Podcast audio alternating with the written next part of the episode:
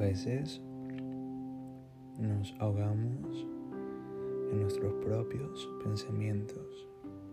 A veces nos ahogamos en una ilusión o creamos un mundo subconsciente donde nuestras emociones, pensamientos y a veces emociones planteadas por otros gobiernan nuestro ser.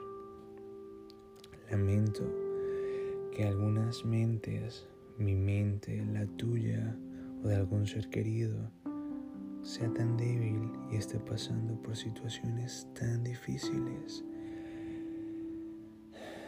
Siempre debemos buscar la manera de deshogar, de deshogarnos, de perdonarnos, de sanarnos, de alguna manera liberar eso y no acumular.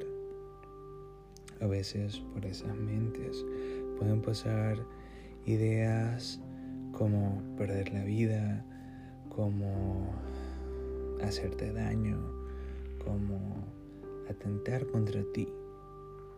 Y esa no es la manera más correcta de reaccionar ante esa situación. Eres hermoso, eres hermosa, eres capaz, eres fuerte, eres vida, eres luz ese problema, esa circunstancia, ese momento por el que estás pasando es solo un fragmento de tiempo, tal vez es una prueba. Recuerda, tienes personas maravillosas a tu lado que pueden apoyarte de manera sana, sin llenarte de ira, de rencor hacia esa situación o hacia esa persona.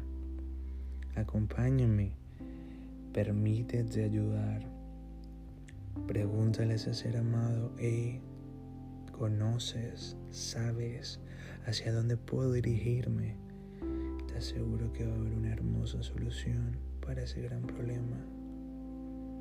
Recuerda, eres el fragmento más hermoso de una gran joya. Eres luz, eres amor y eres paz.